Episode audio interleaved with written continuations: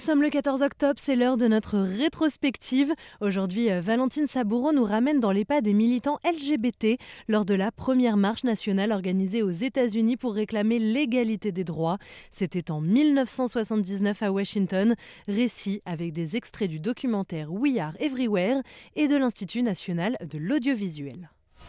I am proud to raise my voice here this day as a black, lesbian, feminist committed to struggle for a world where all our children can grow free from the diseases of racism, of sexism, of classism, and of homophobia. For those oppressions are inseparable. Vous venez d'entendre un extrait d'un discours de la militante Audrey Lorde prononcé lors d'une marche unitaire d'une ampleur inédite qui a lieu à Washington, D.C. le 14 octobre 1979. Entre 75 000 et 125 000 personnes issues ou proches des communautés lesbiennes, gays, bi ou trans ont en effet convergé vers la capitale des États-Unis pour réclamer la pleine égalité en matière de droits civiques. Elles sont venues des quatre coins du pays pour faire entendre leur voix dans une démonstration de force, d'unité et de fierté, Paris réussit. Le développement d'un sentiment d'appartenance et la volonté de poser politiquement contre les discriminations qui touchent la communauté LGBT ne datent pas de ce jour-là. Ils ont émergé près de trois décennies plus tôt, mais les mouvements sont dispersés en sous-groupes et très localisés. Pour frapper fort, rien ne vaut l'impact d'un rassemblement national. C'est en tout cas ce que pensait le militant et homme politique Harvey Milk, qui s'exprime ainsi en pleine campagne pour entrer à l'Assemblée de l'État de Californie. On est en 1976. Si vous êtes élu, vous aurez le pouvoir de changer la condition des homosexuels? Euh, Non, je n'en aurai pas le pouvoir. Mais ma position me donnera une tribune. Et cela peut aider à changer les choses. Son assassinat, le 27 novembre 1978, incite une partie de la communauté, dont Joyce Hunter et Steve Holt, à poursuivre son projet. Mais d'autres raisons jouent.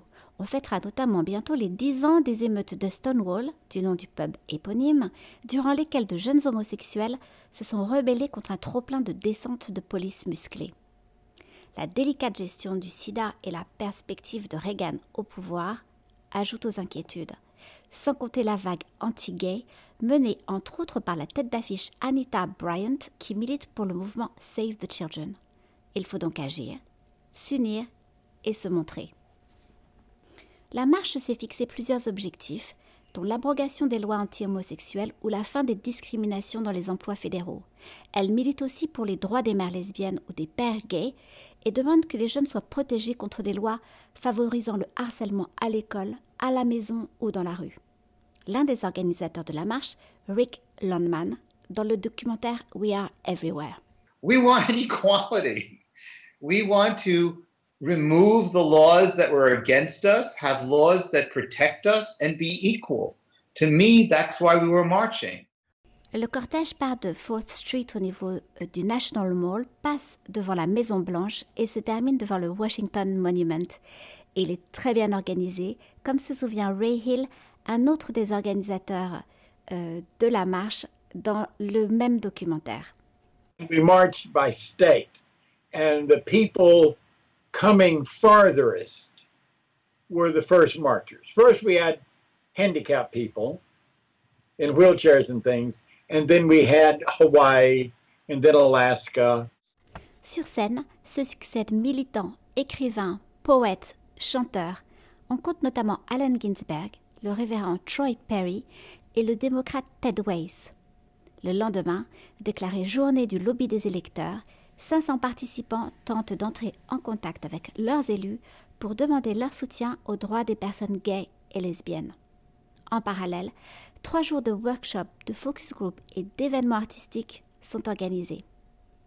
Finalement, une deuxième marche aura lieu à Washington neuf ans plus tard, le 11 octobre 1987, notamment sous la bannière d'ACT UP.